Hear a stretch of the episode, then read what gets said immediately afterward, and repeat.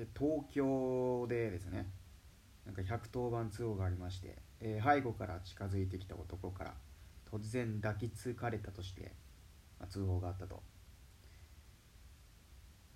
まあ、事件が発生したのはですねまあ6時ぐらいで、まあ、路上学校をね向かって歩いていた女子生徒が背後から近づいてきた男から無言で力いっぱい抱きつかれた。生徒が暴行為を求めながら男の腕を掘りほどき諦めたようにその場から逃走したという。女の子に怪我はなかった。犯人は身長1 6 0センチ。くらい。年齢は20代ぐらいの若い男。帽子をかぶっていて小太りだったということなんですけども。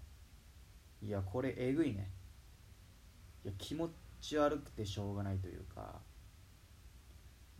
犯人しかも捕まってないんですよね。いや早くね捕まえてほしいっすよね。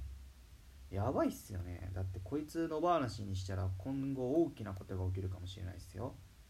ねえ。でまあ確かに、まあ、自分もなんだろうね。こうすれ違う女の子が可愛かったらあ可愛いなとか思ったりとか。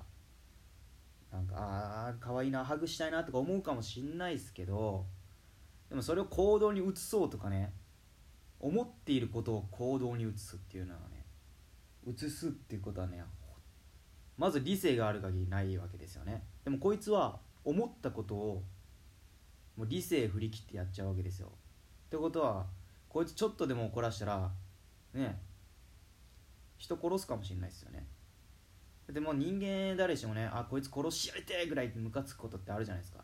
わかんないですけど。俺はあります。なんかねもう会社とかだったらもうパワハラ受けたらあこいつもう殺してやりてえムカつく悔しいって思うわけですよ。でも実際に行動は移さないです理性があるから、まあ、理性がが関係してるか分かんないですけど、まあ、実際に行動は移さないです。やっぱ後になったことが怖いからね。怖いっていうか、まあ後になったっていうかまあ実際にやってしまうともうこの先の人生終わりですし。でもこいつはもう後のことを考えないわけですよ。後のことを考えてあこいつかあこの子かわいい抱きつきたいっつって抱きつくわけですから。こいつあムカつくこいつムカつく殺したいと思ったらこいつ平気で殺すやつじゃないかなと。理性振り切ってね。だからね、まあ、そういうことがね起きる前にこいつはね早く捕まえないとねいけないんじゃないかなと僕は思います。ということでね、まあ、事件起きた場所は東京の、えー青に梅って書いてよくわかんないですけどもそういう町で。青梅市っていうんですかこれ。成敗市っていうの。は成敗市っていうんですかね。わかんないですけどもまあそういうところで起きたわけなんですけども早くね犯人捕まってほしいですね。もうねなんか思うんですけどねもうこういう犯罪を犯した人そういうなんかこうね無理やりねやった男性はね虚勢手術した方がいいんじゃないかなって僕は思いますね。だって動物とかペットでもねあるじゃないですか。虚勢手術って。ね。人間がね猫とかにもしているんだから。そういう犯罪を犯すねもう動物のようなやつにそれをしないしてはいけないっていうことはねないんじゃないかなって俺思いますよね。やっぱり。やっぱそいつ野放しにしたらまたやりますよ絶対。で今度絶対大きなことしでかしますよ。多分。だからもうそれやらせないためにももう取っちゃった方がいいと思います。うん。そしたらもうね心は女の子になるわけですから。大丈夫でしょう。